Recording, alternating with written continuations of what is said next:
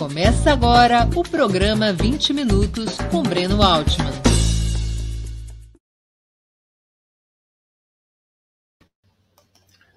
Olá, bom dia a todos e todas. Aqui é o Haroldo, não é o Breno. Haroldo Serávulo Cereza, diretor de redação de Ópera Mundi. Hoje é 29 de junho de 2022. Estamos dando início a mais uma edição do programa 20 Minutos. Ópera Mundi recebe Joyce Luz, doutoranda em Ciência Política pela Universidade de São Paulo e professora convidada do curso de pós-graduação em Ciência Política da Ciência Política da Sociologia da Fundação Escola de Sociologia e Política de São Paulo. Ela é atualmente pesquisadora do Núcleo de Instituições Políticas e Eleições do SEBRAP, no projeto temático Instituições Políticas, Padrões de Interação entre Executivo e Legislativo e Capacidade Governativa. Ela também é pesquisadora no Núcleo de Estudos Comparados e Internacionais da Universidade de São Paulo. Antes de começarmos esta conversa, queria pedir um pouco de paciência a vocês para nosso recado comercial. Opera Mundi tem como fonte de financiamento, principal fonte de financiamento, o apoio de leitores e espectadores. Sua contribuição, portanto, é decisiva para nossa manutenção e para o desenvolvimento do nosso jornalismo. Você pode contribuir de cinco formas. A primeira é tornando-se um assinante solidário de Opera Mundi em nosso site um valor mensal permanente ou anual. Basta você acessar o endereço www.operamundi.com.br barra apoio e escolher o valor que deseja, é, com o qual deseja contribuir. Você também pode se tornar membro pagante de nosso canal no YouTube. Basta clicar na opção Seja Membro nesta plataforma, bem diante dos seus olhos neste momento, e escolher o valor no cardápio de opções. Durante a transmissão de nossos vídeos, você pode contribuir também com Super Chat ou Super Sticker. Normalmente, quem paga esse ingresso ou é membro contribuinte de nosso canal tem suas perguntas lidas e respondidas por nossos convidados. Se você estiver assistindo a esse programa ou outro programa após sua transmissão ao vivo, você poderá contribuir através da ferramenta Valeu, Valeu Demais, que é muito semelhante ao Superchat ou Super Sticker. E a qualquer momento você pode fazer um Pix para a conta de Opera Mundi. Nossa chave nessa modalidade é apoie.operamundi.com.br e a razão social é última instância editorial limitada. Além de colaborar é, com uma dessas cinco formas, você também nos ajuda quando dá like, clica no sininho ou compartilha nossos programas em seus grupos de WhatsApp e Telegram. São ações que aumentam nossa audiência e engajamento, ampliando também nossa receita publicitária tanto no site quanto no YouTube. Bom dia, Joyce Luz. Obrigada, obrigado por aceitar nosso convite. É uma honra ter você aqui para discutir um tema tão importante. Bom dia, Haroldo. Bom dia para todo mundo que está nos ouvindo aí. Eu que agradeço enormemente esse convite. Joyce, este ano nós temos eleições para presidente, senador, governador, deputado federal e deputado estadual, como tem ocorrido desde 1986. Dessa vez, contudo, há duas novidades significativas: a proibição de coligações nas eleições proporcionais, ou seja, para deputados federais e estaduais, e as federações partidárias. Qual o impacto dessas mudanças no sistema eleitoral brasileiro? Bom, acho que um primeiro ponto é a mudança das coligações. Né? Na verdade, a gente teve em 2020 a primeira eleição com o final das coligações para o que a gente chama de sistema proporcional, né? Então, para os cargos propor proporcionais, que são os vereadores, em 2020, agora em 2022, para os deputados federais e estaduais. E esse é um primeiro ponto positivo, né? Por quê? Porque uma parte é, do diagnóstico do problema do nosso sistema eleitoral é a fragmentação partidária, a alta fragmentação partidária. O que, que a gente chama de fragmentação partidária? O número excessivo de partidos é, que acabam sendo eleitos, que acabam aí sendo incorporados, seja dentro das câmaras municipais, ou seja aí dentro do legislativo estadual ou do legislativo federal. Com o fim das coligações, é, há uma perspectiva, né, há aí uma expectativa de que a gente consiga reduzir o número de partidos representados, né? É, e por que, que isso é algo positivo, é algo que a gente precisa, de fato, reduzir o número de partidos? Uma primeira questão é financiamento de campanha, distribuição de recursos, né? Então, você tem muitos partidos pequenos que acabam levando parcela dos recursos, mas acho que a grande é, mudança positiva é no que diz a relação do eleitor com o seu representante, né? Então, o fato de você ter menos partidos ajuda o eleitor a se identificar mais com os partidos, né? A democracia, o regime democrático, né? Ele pede para que o eleitor ele tem essa identificação com os partidos e não só com os candidatos. Então, conforme os candidatos se aglomeram, né, se juntam em partidos maiores, né, isso facilita essa identificação aí do eleitor, né, de saber de fato quem é que foi eleito e poder posteriormente fiscalizar e cobrar o trabalho é, desses candidatos, desses representantes, né? E aí tem um terceiro ponto que, que também é positivo, mas é positivo para quem está dentro do sistema, né? Que é positivo é, no que a gente diz no que a gente diz é, na relação executivo-legislativo, né? Então hoje tanto os prefeitos quanto o governador quanto o presidente eles precisam buscar o apoio, precisam fazer negociações no interior do legislativo com um número menor de partidos, essa negociação tende a ficar mais fácil e, de novo, também mais transparente para o, para o eleitorado, né? E aí a gente também tem a mudança aí, né, a federação partidária. A federação partidária, ela vai garantir que os acordos entre os partidos, né, que a união, a junção, o apoio que o partido dá para o outro seja mais estável ao longo do tempo, né? As coligações, elas eram muito voláteis, né? Elas se modificavam é, de eleição para eleição, não existia tantas regras. A federação partidária, não. A federação partidária, ela vem para estabelecer que, olha, um partido, ele pode dar apoio ao outro, mas desde que esse apoio seja aí válido por quatro anos e garante que o apoio não seja só no momento eleitoral, que esse apoio seja transmitido também no interior do legislativo, porque grande problema, o grande problema das coligações era o quê? É, são acordos eleitorais que depois das eleições nem sempre se sustentavam dentro do legislativo. Então, ah, partido A e partido B se coligaram para conseguirem mais cargos dentro do legislativo. Uma vez eleitos, o partido A e o partido B não tinham nenhuma obrigação de atuarem juntos numa mesma causa, numa mesma pauta dentro do legislativo. Com a federação partidária, esse cenário muda. Se um partido apoia o outro, na eleição, dentro do legislativo, esse partido também vai ter que apoiar um ao outro. Mas essas mudanças são suficientes para aprimorar a democracia? Elas vão mexer de fato com a composição do Congresso? Qual a expectativa? Aconteceu isso nas câmaras de vereadores? Olha, nas câmaras de vereadores, segundo é, alguns estudos recentes, apontam no que diz respeito às câmaras que têm maior é, quantidade de vereadores para eleger, né? Então, as câmaras que têm aí é, mais de 19 vereadores, houve sim uma redução da quantidade de partidos no interior das câmaras de vereadores. Né? Agora, no que diz respeito a municípios que têm uma quantidade de vereadores menor, né? aí a gente está falando de nove vereadores, né? entre nove e 15 vereadores, é, essa redução não foi tão visível.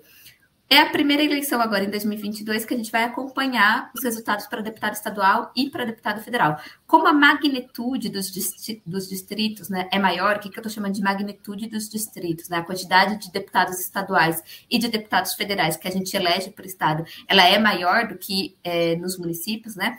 Então, a tendência, a gente espera que haja essa redução, mas a gente só vai poder afirmar isso, obviamente, após aí novembro de 2022, quando é para sair o resultado oficial das eleições. Mas tem uma expectativa que diminua, e de novo é algo positivo. É, de novo, e o principal ponto positivo é o eleitor saber de fato é, quem é que foi eleito e poder cobrar desse eleitor, desse representante, né, as providências necessárias aí para os próximos quatro anos de mandato. E, de novo, para o Poder Executivo, as negociações ficam mais fáceis também, né? Joyce, apesar dessas mudanças, as regras para eleição de deputados e senadores têm sido relativamente estáveis, em linhas gerais, desde 86. O eleitor brasileiro entende o sistema eleitoral? É, eu diria que não. Eu diria que o grande. Na verdade, assim, né? Desde 1988, a gente nunca teve. É, um sistema eleitoral com as mesmas regras. A gente tem a regra básica, que é o cálculo básico que garante a vitória dos nossos representantes. Então, ah, a gente é um sistema é, de representação proporcional de lista aberta no que diz respeito à escolha dos nossos deputados federais, dos deputados estaduais e dos vereadores. Isso nunca mudou na história do Brasil e, na verdade, desde 1940, 1932, que foi o primeiro grande código eleitoral que a gente teve no Brasil. Isso a gente segue até os dias de hoje. Mas se a gente pegar as pequenas reformas, a gente teve muita mudança em financiamento de campanha, é, a reserva aí de cotas para as mulheres poderem ser candidatas. Então, no que diz respeito às regras mais marginais, né, que dizem respeito mais à candidatura do que ao efeito propriamente aí é, no resultado eleitoral, a gente teve muitas é, mudanças o que, que a gente pode é, observar, na verdade, de todas essas mudanças? Todas essas mudanças, elas tentam ser feitas ou tentam ser realizadas, elas partem de um descontentamento, ora da população e ora dos próprios representantes que estão lá já eleitos, né? Então, no primeiro momento, essa insatisfação da população. Essa insatisfação da população, em grande parte, vem do desconhecimento de como funciona de fato as nossas regras eleitorais. Então, como eu estava falando no início, né? A democracia, seja ela no Brasil, seja ela nos Estados Unidos, seja ela na Alemanha, é, seja ela em qualquer país do mundo, a democracia ela só pode ser construída através de partidos políticos, né? E a gente observa hoje no Brasil as pesquisas do IBGE, né, de opinião, as pesquisas do Datafolha de opinião pública já mostram isso para gente. Hoje no Brasil tem uma grande insatisfação, uma desconfiança muito grande é, da população com os partidos políticos. Então, tem muitas pessoas, inclusive, que na rua pedem o fim dos partidos políticos. Isso nunca vai acontecer, porque a gente, nós estamos em uma democracia. A democracia pede obrigatoriamente por partidos. Por quê? Porque o partido ele é responsável ali por coordenar as diferentes preferências e transformar essas diferentes preferências em um denominador comum, em uma política comum que tente minimamente agradar a maioria aí dos eleitores que dedicam seu voto a esse partido. Poucas pessoas no Brasil entendem que o nosso sistema é, eleitoral de representação proporcional de lista aberta, né, esse nome gigante, poucas pessoas entendem que ele não está centrado na figura do candidato, que muitas vezes quando a gente vai escolher o nosso representante, não basta escolher uma figura, não basta escolher um indivíduo, a gente tem que escolher um representante atrelado ao seu partido político, né? Então não basta eu escolher, por exemplo, ah, o Joãozinho. Eu preciso pensar na escolha do Joãozinho atrelada ao partido do Joãozinho. Por quê? Porque os nossos partidos políticos no Brasil, eles carregam preferências, eles carregam ideologias diferentes. Então é preciso que a gente se atente é, a esse requisito. Ainda mais porque nas nossas regras eleitorais a gente tem o que a gente chama de quociente eleitoral. O quociente eleitoral ele é um resultado que é por partido, né? Então não adianta nada um candidato atingir uma determinada quantidade de votos se o partido político não atingir esse cálculo do quociente eleitoral, que aí é feito através de uma soma de votos por candidato, por partido. Mas perceba, o partido precisa atingir um mínimo ali de votos para que um candidato possa ser eleito. Então eu preciso atrelar essas duas escolhas, né? E o eleitor nem sempre sabe é, que o nosso sistema funciona dessa forma. Então agora ele, ele não sabe porque não tem informação circulando ou porque esse sistema é incompreensível e em boa medida antidemocrático. Eu diria que é porque ele não sabe. Eu não acho, né? Não, não é nem não acho, né? Eu tenho certeza que nosso sistema não é é, nosso sistema é democrático. Se a gente compara o nosso sistema, né? É, até no final vou trazer ali umas indicações para vocês, mas nosso sistema ele é igual ao sistema eleitoral da Alemanha, ele é igual ao sistema é, eleitoral de outros países aqui da América Latina, muito parecido com o sistema é, argentino, muito parecido com o sistema é, de Portugal, com o sistema da Itália. Tem algumas diferenças, mas a base mas do a sistema... lista aberta, por exemplo, não, não é tão corrente. A lista aberta é corrente, sim, né? A gente pensa que não, mas ela é. A gente tem a lista fechada, né? Que é uma contraposição. Mas a, a diferença é pouca. Qual que é a diferença de uma lista aberta para uma lista fechada? Eu acho a lista aberta né, muito mais democrática. Por quê? Porque é o eleitor quem elenca quem vai ser o primeiro candidato dessa lista. Na lista fechada, é o partido que decide quem é o primeiro candidato da lista. Então, é, na lista fechada, vem uma lista pronta para o eleitor escolher. Na lista aberta, que é o nosso sistema, o eleitor ele é livre para escolher e elencar o candidato que ele quiser, né? E aí, a depender da quantidade de votos, esse candidato vai ser o primeiro da lista, né? Então, não parte de uma pré-definição do partido. Eu acho isso muito mais democrático, né? Você deixar a população escolher. Agora, o que o que pesa para o Brasil, diferente de outros países, é a falta de conhecimento sobre o que são né, essas regras do nosso sistema eleitoral. Isso é uma deficiência que vem é, do nosso ciclo ali de, de educação básica, né? Então, a gente hoje não tem nenhuma matéria é, obrigatória no currículo escolar que ensine para gente quais são as regras desse sistema eleitoral. Então, o que, que significa a gente ser um sistema é, proporcional de representação de lista aberta? Qual a diferença para a lista fechada? É, eu digo que eu aprendi isso durante a minha faculdade é, e a minha especialização em ciência política, mas eu não aprendi isso durante o meu ensino médio, por exemplo, que é ali a, a, quando o jovem está concluindo é, a educação básica, né, seu ciclo básico de educação, e já tem condições de entender esse sistema, né? Então, hoje no Brasil a gente não tem é, essa obrigação, né, essa imposição de que o eleitor, de que a população aprenda sobre o nosso sistema eleitoral. E aí a gente acha, né, a gente julga por não saber que esse sistema ele é antidemocrático, quando na verdade ele é um dos mais democráticos do mundo, né? Porque, de novo, a gente, né, o eleitor, é a população quem escolhe o ordenamento da lista dos nossos candidatos, né? É, numa lista e, e, pegando as características do Brasil, e aqui que eu estou chamando de características do Brasil, é, as características do Brasil de diferenças culturais, de diferenças socioeconômicas, é, de diferenças raciais, exige que nossa lista seja aberta, né? Por quê? Porque senão a gente fica cada vez mais excluindo as minorias, excluindo aqueles grupos que, né, na, por natureza, a gente já tende a excluir, né, no nosso Mas não sistema, tem uma certa contradição entre a gente querer fortalecer os partidos políticos por regras como a federação e é, na lista partidária é, tirar tanto poder assim dos partidos? Desculpa, não sei se eu entendi ao certo a, a pergunta. Ó, é... quando a gente, no começo da discussão, você apresentou a federação partidária e o fim das coligações como algo positivo para fortalecer os partidos.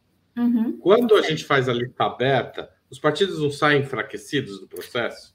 Não, por quê? Porque é, é uma escolha atrelada, né? De novo, um candidato ele só pode ser candidato se ele escolher um partido. E conforme o eleitor oh, escolhe. Pra... Desculpa te interromper, Joyce. O uhum. Celso está fazendo essa pergunta também. Você acha que é mais democrático votar na pessoa do que no partido? Eu acho. É, Celso, bom dia. Eu acho que, na verdade, é a junção dos dois, né? Porque, de novo, quando a gente fala é, votar só na pessoa, não existe votar só na pessoa. A gente tem que votar no candidato atrelado ao partido. Hoje, o candidato só pode ser eleito se ele tiver um partido político. O que eu acho que é mais democrático é que, dentro do partido, né? o eleitor é quem escolha a posição na lista, né? Então, o voto do eleitor em determinado candidato é que vai dizer se dentro de um partido o A, o B ou o C vai ser o mais votado e não o partido, né? Não é como se o partido colocasse para gente, olha, o primeiro da minha lista é o A, o B, o C, o D. Só esses vão poder ser eleitos, né? Que é assim que funciona a lista fechada. Na lista aberta, o partido nos dá, nos dá uma infinidade aí de possibilidades de candidatos. Agora tem uma nova regra, né? Que a gente só pode ter é, o número de candidatos a magnitude do distrito mais um candidato. Então, por exemplo, no caso de São Paulo, cada partido só vai poder lançar 71 candidatos, né? Então, dentro desses 71 candidatos que um partido lança, nós é que vamos definir quem vão ser os primeiros da lista, né? O eleitor quem vai definir quem vai ser o primeiro da lista que vai poder ser eleito. E aí, qual é o fortalecimento do partido? É justamente ele ter que atingir esse quociente eleitoral. Então, por isso que o eleitor precisa pensar na hora em quem ele vai votar em qual partido. Poxa, eu quero é, que meu candidato, eu quero que candidato X seja eleito, mas quais as chances desse partido, né, ao qual o candidato X está filiado, atingir o quociente eleitoral? Então eu preciso fazer esse cálculo. Bom, talvez não seja talvez não seja um partido tão conhecido, talvez seja um partido muito recente, não seja um partido grande, então as chances são menores. Talvez seja um partido que não trabalhou tanto na campanha, que não se comunicou tanto com a população. Então eu preciso, de novo, atrelar a minha escolha ao candidato, mas a um candidato que esteja em um partido que consiga atingir esse quociente eleitoral, né? As duas coisas separadas não existem. Joyce, uma outra questão que é discutida desde que eu comecei a votar é a falta de proporcionalidade entre um eleitor e um voto no Brasil. Né?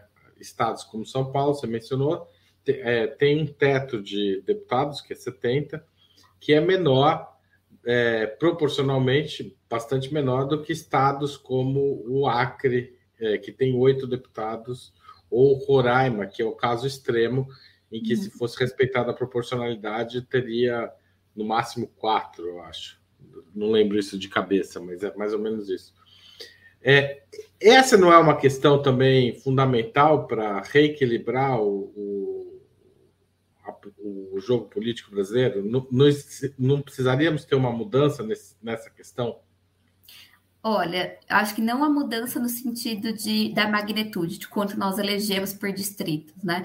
Isso já está dado de acordo com a quantidade da população, né? Tanto que isso é revisitado sempre, né? Sempre que a gente tem mudanças significativas é, no número da população, né? Esse critério de mínimo 8, máximo 70, ele é sempre revisitado. Qual é o problema da, da proporcionalidade no Brasil, na verdade? de novo, atrelado às nossas diferenças culturais, raciais e de gênero, né? Então, no Brasil, a gente tem um problema muito maior na representatividade de mulheres, de negros, de indígenas é, dentro do Congresso do que dentro do legislativo, seja o Congresso Nacional, seja uma Assembleia Estadual, seja de novo uma Câmara Municipal. Essa desproporcionalidade ela é muito maior do que a desproporcionalidade dos estados, né? A desproporcionalidade dos estados já foi corrigida, né?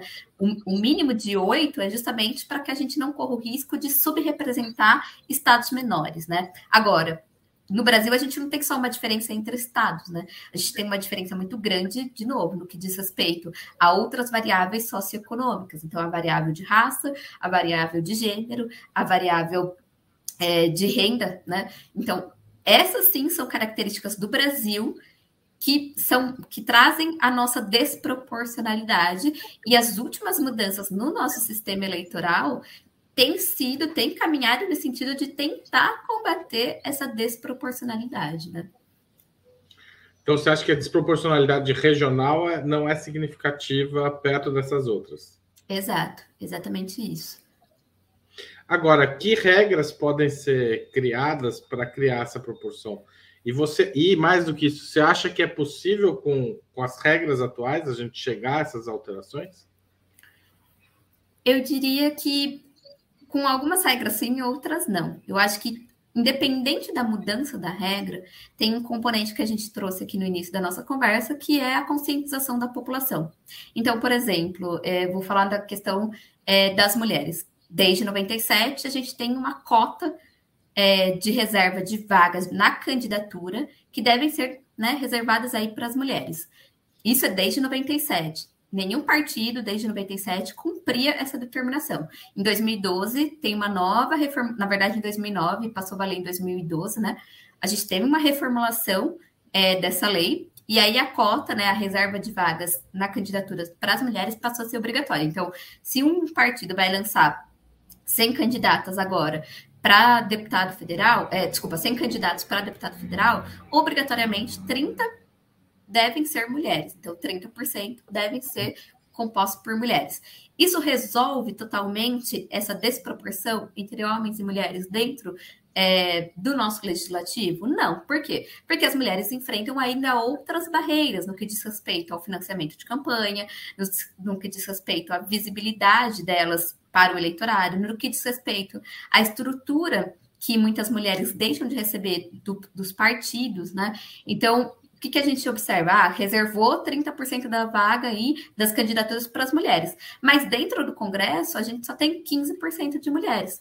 Então tem uma falha, né? Nessa, essa, na verdade, não é uma falha, né? Na verdade, tem um problema em que a alteração da regra não gerou totalmente o efeito esperado. A gente teve ali ao longo dos anos um pouco de aumento da participação das mulheres, mas não foi tão significativo quanto era esperado com a mudança da regra. E aí, por quê? Bom, porque a gente não tinha mudado a regra do financiamento de campanha. Então, as mulheres até acho que agora mudou de novo, né? Mas as mulheres até 2018, nas últimas eleições, recebem, né? Recebiam, né? Muito menos recursos que os homens para fazer suas campanhas. É, dentro da estrutura partidária que os estudos mostram para a gente é que enquanto os homens, candidatos homens, recebem é, apoio de assessoria para ir nas reuniões dos partidos, para apresentar as documentações necessárias para se candidatar, as mulheres não recebem o mesmo tipo de apoio dentro do partido. Além disso, muitos partidos marcam suas reuniões é, com os candidatos ou pré-candidatos em horários que muitas vezes as mulheres, é, pelas pelas demandas e pelas cargas de trabalho que elas acumulam, né, como ser mães, ser donas de casa, não conseguem comparecer é, a essas reuniões. Então, todos esses fatores acabam impactando, fazendo com que as mulheres sejam menos vistas pelo eleitorado, e aí elas não, acabam não conseguindo ser eleitas, né? Fora aí os partidos que começaram a usar da regra de forma, começaram a usar a regra, né, dos 30% das da, da, reserva de forma errada, né? Convidavam mulheres para serem eleitas e essas mulheres somente iam lá, assinavam as candidaturas e na hora do voto não tinha nenhuma campanha feita, essas mulheres não votavam nelas mesmas e essas mulheres apareciam com zero votos, ou seja, eram o que a gente chama de candidatas laranjas, estavam ali só para cumprir os 30% que o partido precisava é, para cumprir a regra. Então, há algumas mudanças que é, poderiam ser feitas para melhorar isso. Uma delas agora foi feita esse ano, né? Que obrigatoriamente o partido ele tem que destinar 30% do recurso de campanha para as mulheres, né, para que as mulheres possam fazer as campanhas delas, né? E a gente espera que isso ajude, né, de novo, a aumentar o número de mulheres dentro é, do legislativo. Mas, por exemplo, a gente aí também agora a gente tem uma nova mudança, que é a contagem em, em dobro, né? aí dos votos para quem é mulher e para quem é negro. Porque hoje, se a gente olhar para o interior do nosso legislativo, a gente tem muito pouca presença de negros né, dentro do nosso legislativo, sendo que os negros aí compõem quase que mais 40% da nossa população. Negros aqui eu estou considerando a população preta e parda, tá? Que é essa essa a classificação do próprio IBGE. Então, a gente tem mais de 40% da nossa população que é negra, mas dentro do Congresso, né, dentro do nosso legislativo federal, eles são apenas 17%, né? Então, isso é uma desproporção que só agora, pela primeira vez na história, é que a gente pensou em uma legislação que tente resolver esse problema da desproporcionalidade. E, de novo, a gente não tem é, ainda como saber se isso vai surtir efeito, né? Qual é o grande. Explica essa legislação. Ela já está em vigor nesta eleição?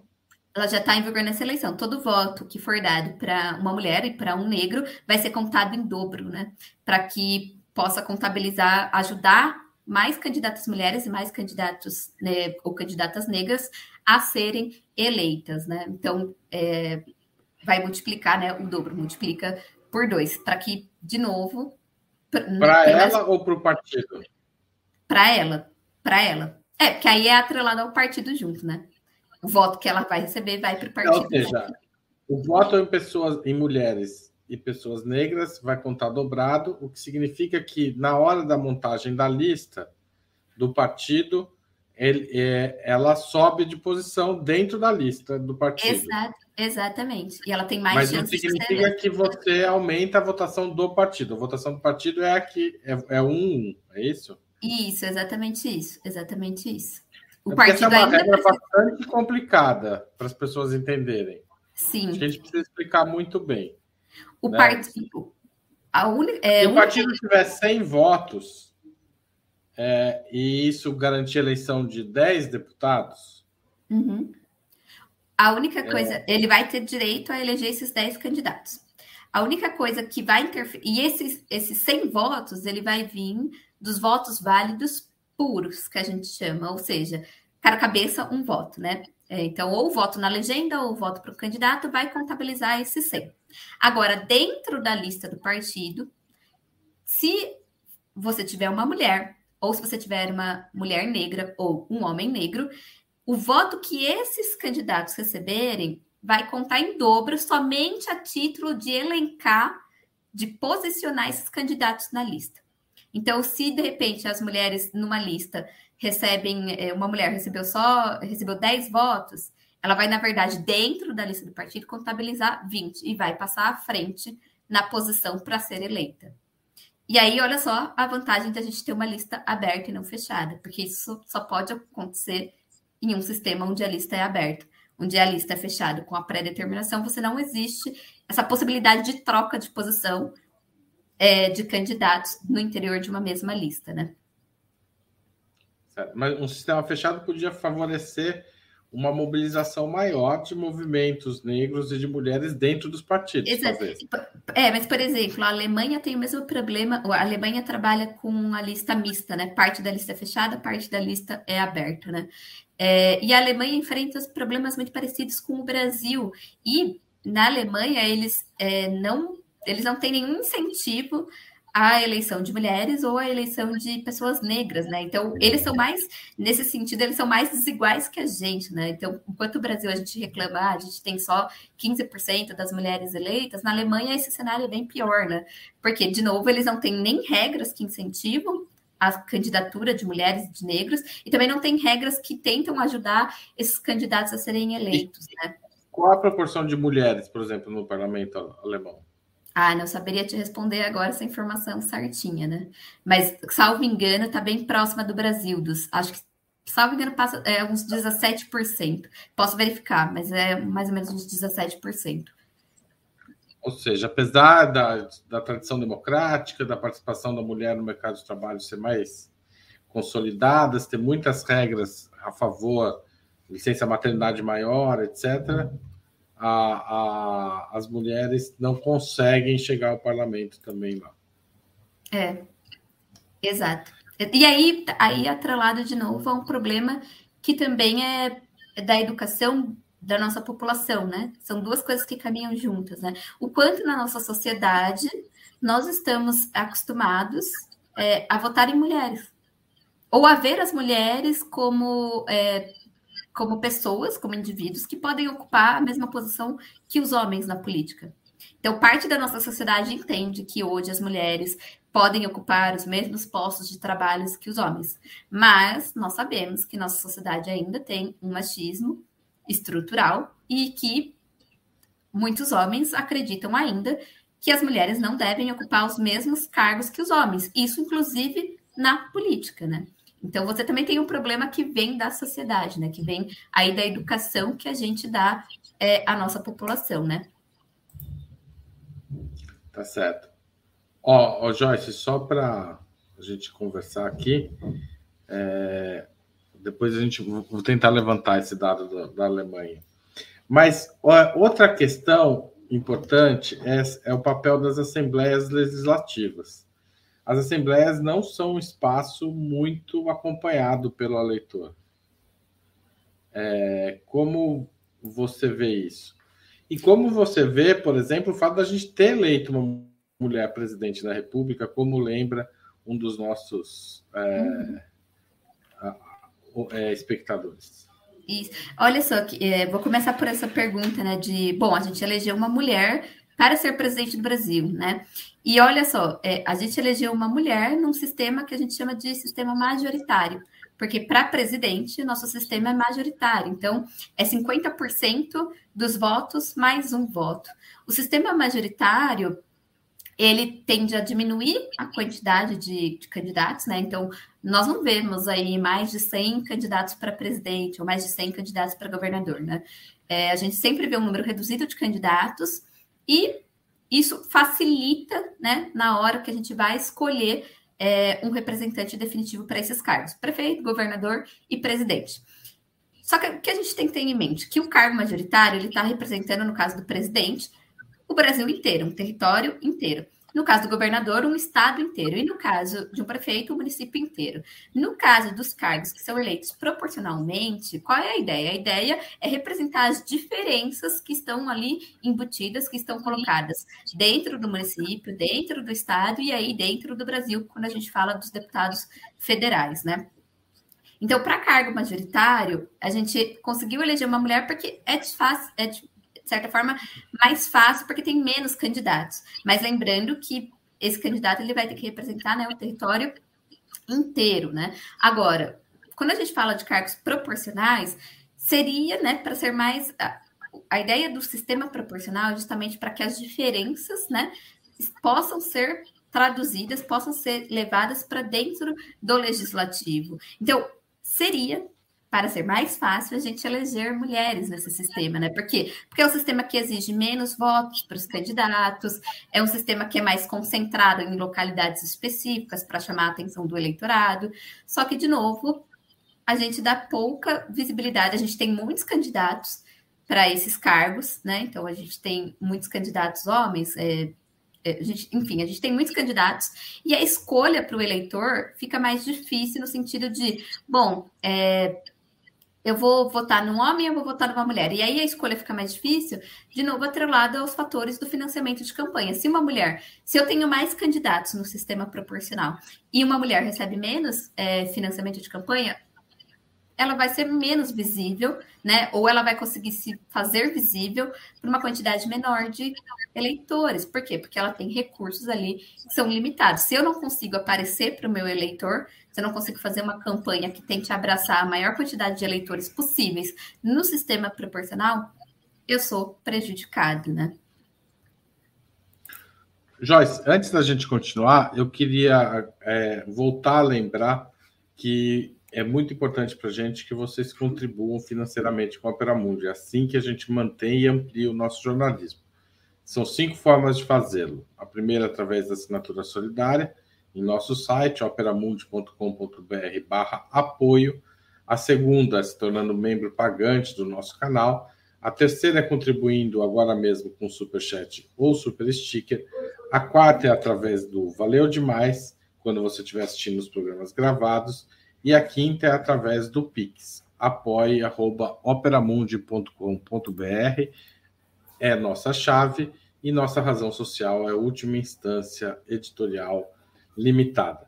Joyce, esse ano o presidente Jair Bolsonaro declarou uma verdadeira guerra ao voto eletrônico, abrindo a porta, inclusive, para um discurso golpista. As pessoas confiam no voto eletrônico e por que o discurso da falta de transparência funciona tão bem, pelo menos para a parte significativa dos apoiadores de Bolsonaro? Olha, eu volto a bater na tecla de novo do desconhecimento é, de como as eleições funcionam no Brasil, né? Então, é, como que funciona o sistema da urna eletrônica? É um sistema que a gente sabe que não é via internet, então é bem difícil de ser hackeado a cada dois anos, as nossa, a urna eletrônica ela passa por, um, por uma avaliação de hackers, né, de pessoas que entendem muito sobre sistemas de conseguir é, extrair informação. Então, essa urna ela passa por esses, a cada dois anos, por essa avaliação em que hackers tentam invadir o sistema e o sistema é sempre melhorado para que isso não aconteça, né? E aí parte da população acredita nas fake news, né? De que, bom, é, voto em urna, em urna, eletrônica não é confiável, e aí acredita naquelas, é, acredita nas fake news assim, ah, o boletim eleitoral que sai da urna não saiu. Gente, isso é muito assim, quase que impossível de acontecer. Então, toda a urna eletrônica emite no final um boletim que aparece o partido e a quantidade de votos que o partido teve, né? É, ou a quantidade aí de votos que o candidato teve, mantendo aí o sigilo do voto, né? O, o, o, voto em secreto, né? Não divulgando quais foram as pessoas que votaram em tais candidatos, né? Que isso é o que a gente mais precisa garantir no Brasil hoje para que a gente não volte a gente sabe que ainda tem, mas para que a gente não volte às práticas de clientelismo de 46 até é, de 1900, que imperaram no Brasil, na verdade, de 1940, 1930 até 1964 no Brasil, né? Na verdade, até a adoção da urna, que era quando a gente votava em cédula oficial. Quando a gente votava em cédulas oficiais, dois problemas. O primeiro era que era muito mais fácil, não estou falando que isso não exista hoje, mas era muito mais fácil você comprar o voto do eleitor, né? E de você agir com violência, seja uma violência é, física, seja uma violência de é, não vou te garantir determinados recursos, era mais fácil você usar da violência para fazer de novo com que esse eleitor votasse nos candidatos em que uma elite, é, em que pessoas específicas gostariam. A cédula, né, ela permitia isso, permitia muita fraude eleitoral, né? Pessoas podiam ir votar no lugar de outras, né, levando apenas ali o papel. E um outro problema, a cédula oficial, ela depende da contagem humana, né? Ela depende que pessoas contem cédula por cédula para saber o resultado eleitoral. Isso funciona nos Estados Unidos, no Brasil hoje. Convido todo mundo a assistir é, o documentário sobre a Flórida, né, que foi ali as eleições de 2013 nos Estados Unidos, em que o estado da Flórida teve comprovadíssimo, né, é, que teve fraude na apuração dos resultados é, das eleições, justamente porque eles usam cédula ainda de papel. Agora, a urna eletrônica não. A urna eletrônica é totalmente computacional. O resultado sai em termos aí, em um dia, né? A gente já sabe quem são os nossos candidatos. E, de novo, garante muito mais esse sigilo é, do eleitor. O eleitor sai da urna e não não sai sem nenhum comprovante de quem ele votou. Então, se ele tentou ser comprado, é muito difícil que ele é, tenha que comprovar aí em quem ele votou. Se ele quiser mentir para a pessoa que comprou, ele pode mentir. Então, ah, Joyce, é, Haroldo, vou comprar seu voto, né? Então, eu quero, é, vou te dar uma cesta básica se você votar no fulano de tal. Hoje, com a urna eletrônica, você chega na frente, na frente da urna, vota em quem você quiser, e se você quiser voltar para mim e falar, olha, Joyce, votei no fulano de tal, como é que você vai comprovar, né? Se você votou ou não. É muito mais seguro para você eu vou ter que acreditar na sua palavra, né? É, antes não, antes a gente tinha lá que mostrar a cédula eleitoral. Então, antes de votar, você ia ter que mostrar a sua cédula oficial para mim, para eu ver realmente que você votou naquele candidato, né? Que você escolheu a opção daquele candidato.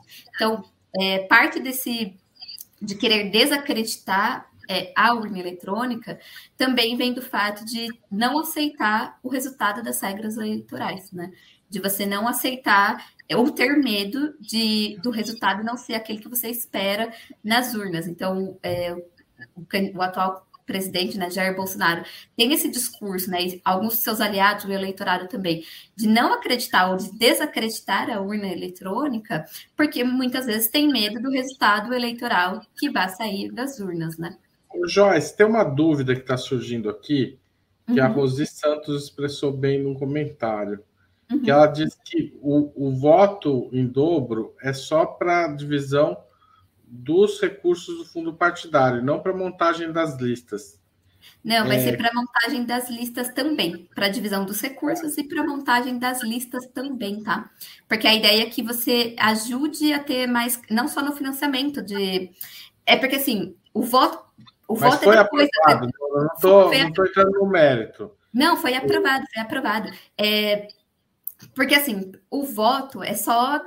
O voto já passou as eleições, né? Então não adianta o voto em dobro depois. Para no que diz respeito à distribuição do fundo partidário. Do fundo partidário já está determinado que mulheres devem receber 30% do fundo partidário. Agora, para essa eleição, a gente vai ter o voto em dobro no que diz respeito ao ranqueamento dentro da lista, tá? E aí, por isso que não tem nada a ver com o financiamento de campanha, porque o voto em dobro é só depois da eleição, né? Então, eu só vou saber se um, um candidato vai receber o voto no momento da eleição. Por isso que não entra para a regra de financiamento, que é antes das eleições. Tá. É, outra, é, voltando à questão do, do voto, muitos países, no entanto, ainda adotam o voto em papel. Por que, Joyce? Olha, tem muitos. É, porque, primeiro, que o sistema da urna eletrônica é um sistema caro, ele não é um sistema barato, né? É, e os partidos que, por exemplo, os Estados Unidos, os Estados Unidos não adotam a urna eletrônica, é, é um país rico, que tem recursos, né? É, mas é um, um, é um país onde o voto não é obrigatório. E é um, um país onde é, a consciência da importância do cidadão em participar da política é muito maior do que no Brasil. Né? Então, é um, um país onde o que eu chamo de educação política está muito mais enraizado já na população do que o Brasil. Então, a população reconhece a importância do voto, a população sabe mais sobre como funciona é, as eleições, e aí tem essa tendência a votar, é, nas, votar em cédulas, e também porque é a opção que a população fez. Mas não é por isso que eles não têm problemas, tá? Então, é, de novo, vai do interesse dos políticos de lá. Aqui no Brasil, por que, que a gente adota a urna e não adota a cédula? Porque foi uma própria exigência da população contra as práticas do clientelismo. Nos Estados Unidos, você também tem práticas de clientelismo. O que acontece é que esse debate não foi levado adiante lá, como foi levado aqui, né? E aqui, de novo, porque as nossas práticas clientelistas, elas são muito mais gritantes, elas são muito mais visíveis aos nossos olhos. Aqui a gente conseguiu levar essa reivindicação adiante. Nos Estados Unidos, por exemplo, não. E, de novo, tem o fato é, do sistema da urna eletrônica ser um sistema muito mais caro, né? Ô Joyce, outra, outra questão que me parece bastante importante é do segundo turno. O, o Brasil adotou o segundo turno para presidente, governadores e prefeitos de grandes cidades a partir de 1989. Depois disso, outros países sul-americanos, como Bolívia e Argentina, adotaram também sistemas de dois turnos, mas com regras diferentes. Né? É, na Argentina, por exemplo, se o candidato atinge 40% e tem 10% a mais do que o segundo, 10 pontos percentuais a mais do segundo colocado, ele está eleito em primeiro turno. O, não era uma hora de repensar esse processo também no Brasil? Olha, esse processo no Brasil ele tem que ser repensado à luz do sistema presidencialista, do sistema político daí, não somente à luz do sistema eleitoral, né? Por que, que a gente é, tem só para Argentina e Bolívia também são sistemas presidencialistas, né? Isso, sim, sim, sim. É, agora, de novo, tem que ser pensado à luz das nossas diversidades e do quanto a nossa população entende sobre o nosso sistema, né? Então, por que que no Brasil hoje a gente tem é, o segundo turno? Porque a gente né, tem uma, um primeiro um leque de candidatos no primeiro turno que não atingem aí a quantidade necessária de votos, a gente vai para o segundo turno sempre com dois candidatos. A nossa população ela tem uma deficiência de renda e de aspectos de educação, né, no que diz respeito é, a índices de alfabetização, eu não estou falando só de analfabetismo, estou falando até de graus né, de instrução, muito menor, né? Então, muito é, menor do que outros países. Então, ter o segundo turno é uma oportunidade, uma segunda chance de que, bom, ficou só dois candidatos, essa população que é menos instruída tem ainda a chance de olhar para esses dois candidatos e pensar em qual é o que representa melhor. É o grande dilema do que a gente fala de é, tirania da maioria. Por que, que no Brasil a gente tem o segundo turno dessa forma? Porque no Brasil corre-se o risco, mais do que em outros países, da gente oprimir as minorias, porque nós temos muito mais minorias do que em outros países, né? Então, o segundo turno ele serve para dar uma segunda chance para essas minorias olharem para as opções e não sofrerem de novo com uma decisão que possa ser tirânica, né? Então, ah, o que é uma decisão tirânica? É onde a maioria, que pode ser dada aí pelos 40%, olha, esquece dessas minorias, esquece, então, ah, esquece da população que é mais pobre, esquece das mulheres, esquece dos negros, esquece da população que é homossexual, e aí acaba escolhendo um candidato que não olha para essas minorias. Então, o segundo turno é para dar a chance dessas minorias darem alguma voz a um candidato que vá representá-las, né? Tá certo. Então, você acha que deveria ser mantido 50% no caso brasileiro? Sim. Eu acho que, na verdade, eu acho que esse não é o grande problema das nossas regras, né? Mas isso não favorece frentes demasiadamente amplas, ou seja, é, que acabam é, enfraquecendo os partidos em última instância? Mas assim, de novo, né? Quem é que escolhe esses candidatos? Quem é que permitiu? Isso é uma coisa histórica, né? Quem é que permitiu que determinadas forças partidárias é, fossem maiores que outras? Os próprios eleitores, né? Então, hoje no Brasil a gente não tem a população acostumada a ter uma, uma consciência cidadã. Qual é, o, qual é o grande problema nosso? Por exemplo, você, você fala que a gente vive numa democracia e as pessoas aprendem que democracia é a luta pela igualdade, certo? Ah, igualdade, então vou votar pensando nisso. Democracia é para todos serem iguais, né? Ou mais iguais possíveis. Mas na hora de votar, o que o eleitor faz? O eleitor olha somente para as próprias necessidades, né? É o que eu falo que eles olham somente para o próprio umbigo. Só que quando a gente está falando de redução de desigualdades, e de aproximação de, das igualdades dos indivíduos, eu não posso só olhar para as minhas necessidades, eu tenho que olhar para as necessidades daqueles que estão lá atrás, porque a democracia, ela serve sempre para quem está atrás de mim, né? Para quem está numa posição inferior à minha. Porque se essa pessoa está numa posição inferior a mim, ela teria que estar ao meu lado, né? E aí a gente precisa criar esse hábito na consciência do, do cidadão. O problema não é a gente ter sempre é, duas opções no segundo turno, é, ou ter cinco opções no primeiro turno e só uma sair vencedora. Esse não é o problema. O problema é quem é que a gente escolhe para ocupar essas posições, né? Então a gente poderia ter só um, o primeiro turno. Mas, de novo, qual é a prática? Como é que a gente está escolhendo esses candidatos, né? A gente está escolhendo os candidatos que de fato vão favorecer a nossa democracia. E, de novo, na democracia, pensando que a democracia é feita para aquelas pessoas que têm menos que a gente. Então, não é esse o, o problema, né? É, e ah, a gente tem sempre as mesmas forças partidárias. Olha, a gente em 2018 a gente teve uma quebra do tradicional polo PT-PSDB. É, e agora tudo indica que nessas eleições a gente também vai ter aí um polo que vai ser marcado talvez pelo PT e pelo PL, que é o partido do atual presidente. A polarização, né, essa quebra em duas forças políticas, ela sempre vai existir.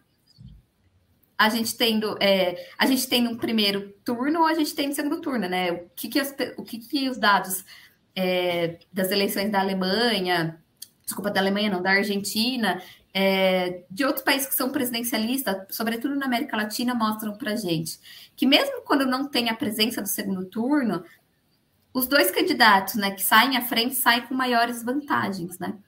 é, os dois, o primeiro e o segundo candidato, eles estão mais, eles conseguem mais votos do que os outros candidatos. Então, essa polarização... A questão, acho que a questão não, acho que não é bem por aí, acho, a discussão, porque a, a escolha do eleitor está tá um, tá dada, né? O jogo democrático joga no eleitor a decisão. A questão é se um segundo turno é, que exige 50% não coloca os projetos é, não joga demais os projetos para o centro, tendencialmente. Claro que em 2018 a gente teve uma quebra dessa tendência bastante significativa, até porque, enfim, historicamente as vitórias à esquerda foram jogando centro à direita também, né? É, o, de novo, o problema é, não está no 50%. O problema está em quem em, em, quem a gente deposita essa necessidade de ter os 50%. De novo, em quais forças opostas a gente deposita essa necessidade de ter os 50%. Joyce, outra questão que também é muito frequente é a questão do voto obrigatório. Né? O voto é obrigatório no Brasil há algumas décadas, né? É, e vira e mexe isso é questionado. Como você vê essa questão? é possível transitar para um modelo de voto? É, é, é desejável transitar para um modelo de voto não obrigatório? Ou o voto obrigatório hoje cumpre funções democratizantes no, no cenário brasileiro? O desejável é que a gente caminhe para o voto não obrigatório, né? Para o voto facultativo. Mas com a realidade, de novo, socioeconômica do Brasil, é quase que impossível a gente fazer isso hoje. Por quê?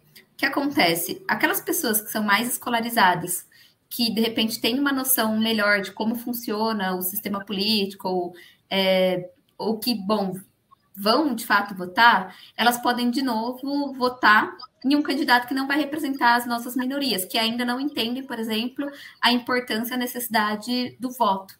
Então, pode ser que a gente tenha maiorias que acabem oprimindo ainda mais essas minorias que hoje não entendem a importância do seu voto. Então, o que pode acontecer caso o voto. É, é o exemplo mais clássico, né? A gente tem uma parcela da população que é analfabeta. Tá?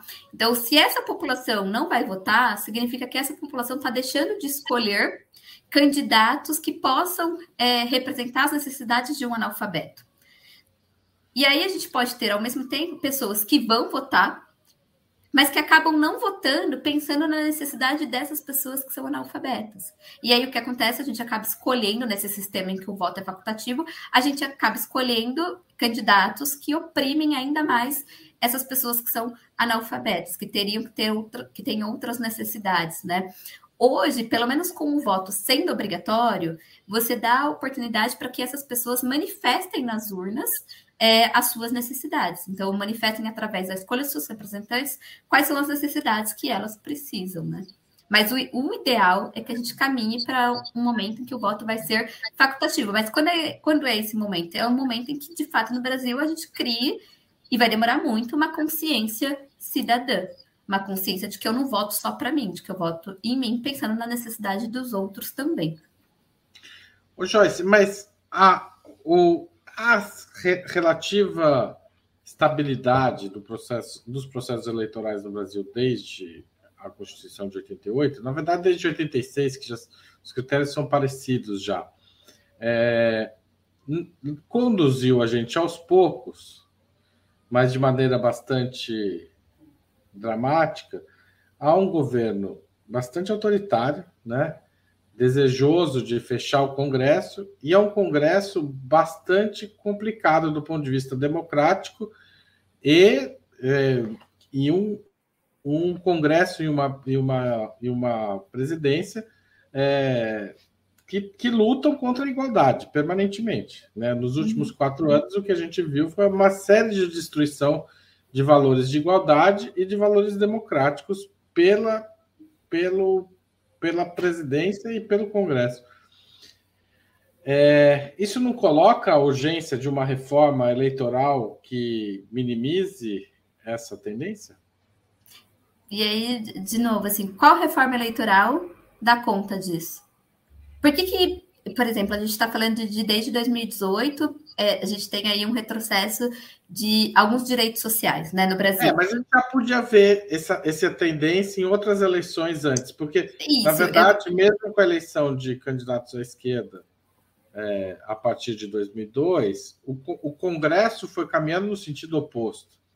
É, a gente tem desde, na verdade, desde do, das eleições de 2007, a gente tem um aumento aí do conservadorismo dentro do nosso Congresso, dentro do nosso legislativo, né? Então a gente tem um aumento de representantes que estão ligados a, a práticas mais conservadoras, a políticas mais conservadoras, que nem sempre vão na direção da garantia dos direitos sociais, né?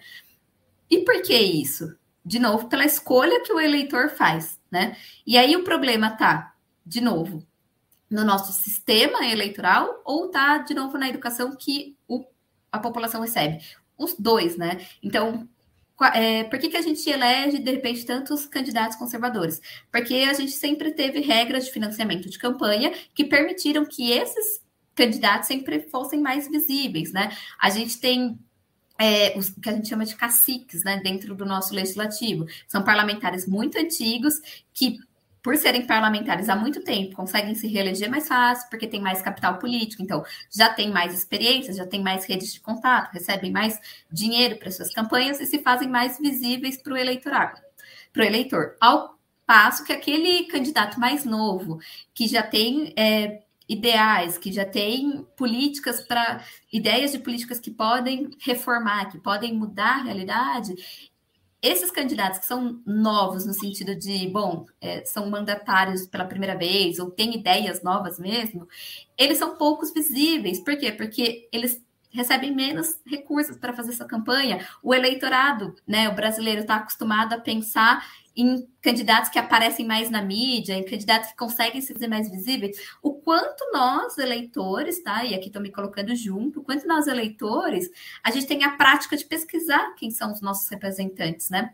É, a gente quase não tem a prática de, no momento da eleição, pesquisar a fundo, né? Ir atrás dos candidatos. A gente sempre tem, a, gente, a maioria da nossa população se orienta pelos candidatos que são mais visíveis. E, os candidatos que são mais visíveis, atenção, é, eles podem ser bons? Podem ser bons, mas eles também podem ser aqueles que estão sempre fazendo as mesmas ações, são aqueles que estão ali porque conseguem receber mais recursos, porque tem mais capital, tem mais rede, tem mais contato, e a gente não está dando oportunidade para aqueles que são mais é, novos, né? A gente poderia ter alguma mudança na legislação nesse sentido, de permitir talvez um número é, de mandatos, então a reeleição no que diz respeito para legislativo só pode se reeleger duas vezes, é, ou a gente pode ter mudanças nas regras de distribuição desse fundo partidário para que candidatos mais novos também tenham acesso a uma quantidade mais proporcional de recursos. A gente pode pensar em mudanças que tornem candidatos mais visíveis para o eleitorado. Mas, ao mesmo tempo, a gente também tem que ter uma mudança no comportamento da população, que é sempre mais difícil. Essa população também precisa ir atrás desses candidatos, né? Mas as regras do jogo, de certa forma, também definem o resultado, senão não teria tido tantas essas alterações. Não seria o caso de pensar num processo constituinte de para vir junto com ele uma grande reforma política e eleitoral? Olha, é, não é esperar demais da educação. Por outro lado, não é esperar demais da educação e do processo de conscientização que isso venha naturalmente se tem um sistema que funciona há 40 anos com regras relativamente estáveis e que isso não levou a, nem mesmo a compreensão do sistema pela população? Eu não sei se uma. A gente já teve tentativas de. Assim, na verdade, assim, toda reforma eleitoral ela pede uma, uma mini uma mini assembleia, né? Ela, ela pede que os parlamentares se reúnam em torno da discussão daquela, é, daquela reforma. O ponto é quem é que discute essa reforma? É quem está dentro do jogo, é quem está sendo favorecido pelas regras eleitorais. Então, o que deveria ter? Mais especialista, deveria ter incorporação, né? De mais especialistas sobre o tema nesse debate, e a opinião desses especialistas deveria valer é, nas votações, deveria valer para que as mudanças acontecessem de fato. Qual é o problema hoje? Eu separei até um dado aqui para você, para vocês, um dado do pesquisador Glauco Pérez e da Graziele Sloto, que recentemente escreveram um artigo mostrando que no Brasil, desde 1988, a gente tem mais de 90 reformas eleitorais. Né? Então, a gente tem mais de 90 alterações aí nas nossas regras eleitorais. A gente tem 30, vai, 32, 33 anos de democracia, né, de redemocratização, e mais de 90 alterações de leis, né? E, de novo, por que, que algumas leis têm efeitos e outras não? Porque essas leis ainda são pensadas por quem favorece, por quem é favorecido por essas leis, né? Então, você deveria ter mais ativamente a participação da sociedade civil e também de, e da, de uma sociedade civil que também é especialista ali, que entende sobre as mudanças desse, dessas regras do jogo. Isso não acontece. Por quê? Porque quem define se a população vai participar ou não, ou se especialistas vão participar ou não, são os próprios representantes que estão lá dentro. O que poderia mudar? Se a população cobrasse mais, é, é, é parece uma bola de neve, né? Porque se a população cobrasse mais, talvez mais especialistas, talvez a sociedade civil a opinião, né, pudesse valer de alguma coisa mesmo, né? Você acha que as experiências da Bolívia e do Chile de processos constituintes são interessantes, replicáveis, exclusivos, ou seja, processos constituintes que não são feitos, mudanças no jogo político que não são feitas pelo, pelo, pelo parlamento corrente. Ou seja, se elege um, um grupo para essa função. Pode funcionar, mas, de novo, a gente precisa de regras para definir quem vai participar desse processo constituinte. Porque se eu. Ah, vou pôr um, pessoal de fora para participar desse processo constituinte para discutir só reformas eleitorais. Ok. Qual vai ser o critério? Quem vai participar dessa discussão? Vai ser sempre a mesma elite? Vai ser sempre o mesmo grupo que está acostumado a ou que está atrelado às mesmas regras que estão ali dentro do nosso legislativo, porque a gente não pode se enganar, o legislativo ele é um reflexo de parte da nossa sociedade. Então, se o nosso legislativo é de conservador, é porque parte da nossa, da nossa sociedade também é conservadora. Então, qual é a regra que vai definir quais grupos vão estar lá dentro para que esse processo constituinte aconteça? E quem, de novo, o problema é maior ainda, quem vai definir essas regras que vão escolher esses, esses atores de fora?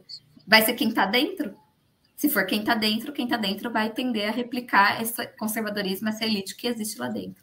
Então, é um processo que pode surtir efeito? Pode surtir efeito, mas mesmo assim pode surtir o efeito contrário do que a gente espera, a depender de quem é que vai selecionar, de quem vai escolher essas regras. A gente tem aí o caso da Bolívia, da Venezuela, são casos em que a gente teve problemas. Tem casos em que a, a mudança não surtiu tanto o efeito que era esperado. De novo, porque vamos olhar para como foi composta, né? Vamos olhar para quem é que formou esses grupos. Tá certo, Joyce. Joyce, eu queria agradecer. A Isa Maria tem uma pergunta, ela é membro do nosso canal. É, uhum. Pode ser uma última pergunta. Há uma ideia de que parlamentares deveriam usar os serviços públicos, por exemplo, as escolas públicas. Está se referindo a uma ideia de que os parlamentares não poderiam usar serviços privados né? Ou seja, os filhos deveriam frequentar escolas públicas, só poderiam usar o SUS e não a rede é, é, privada de saúde. Você acha que esse tipo de proposta é viável e ela teria efeito na conduta dos parlamentares? Eu não sei se ela é viável, porque, de novo, quem é que vai escolher que esses parlamentares devem usar serviços públicos? Eles mesmos. E dada a qualidade dos nossos serviços públicos, eles não vão querer que eles usem esses serviços públicos.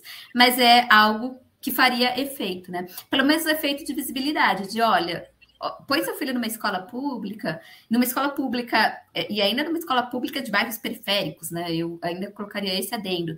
E veja como seu filho, como é o aprendizado do seu filho. Coloque seu filho numa escola pública em que falta um professor de matemática por mais de seis meses dentro de sala de aula. E veja qual é o efeito no final de um vestibular público. Quem é que vai passar? Seu filho ou o filho de alguém que estuda numa escola particular? Surtiria efeito, né? Efeito no sentido de é, fazer sentir na pele, sabe? O efeito de vou viver a realidade né, dessas políticas sociais nossas. Mas é algo que hoje no Brasil é praticamente inviável, porque quem define quais as regras eles vão ter que seguir são eles mesmos.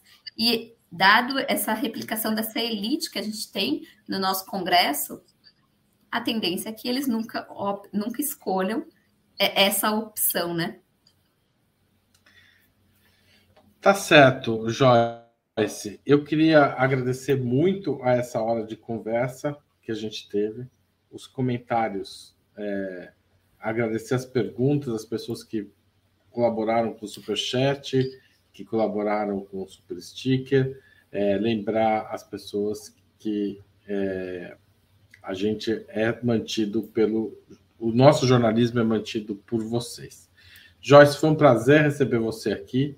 Espero é, que você volte e queria dizer que foi muito instrutiva a conversa e o aprendizado aqui, para mim, pelo menos, e tenho certeza para quem está assistindo também. Valeu. Eu aqui super agradeço por esse bate-papo e pelas perguntas, um debate muito interessante que, como a própria reforma política no Brasil mostra para a gente, é um debate sem fim, né? Tá certo. Boa tarde a todos e a todas. Valeu.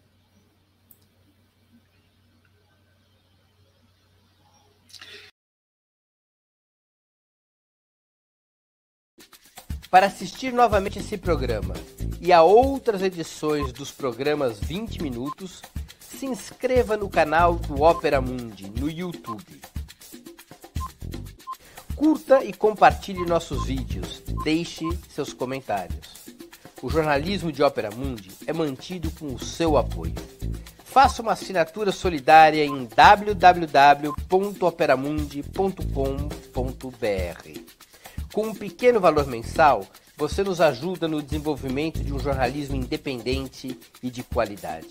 Obrigado pela audiência e até a próxima.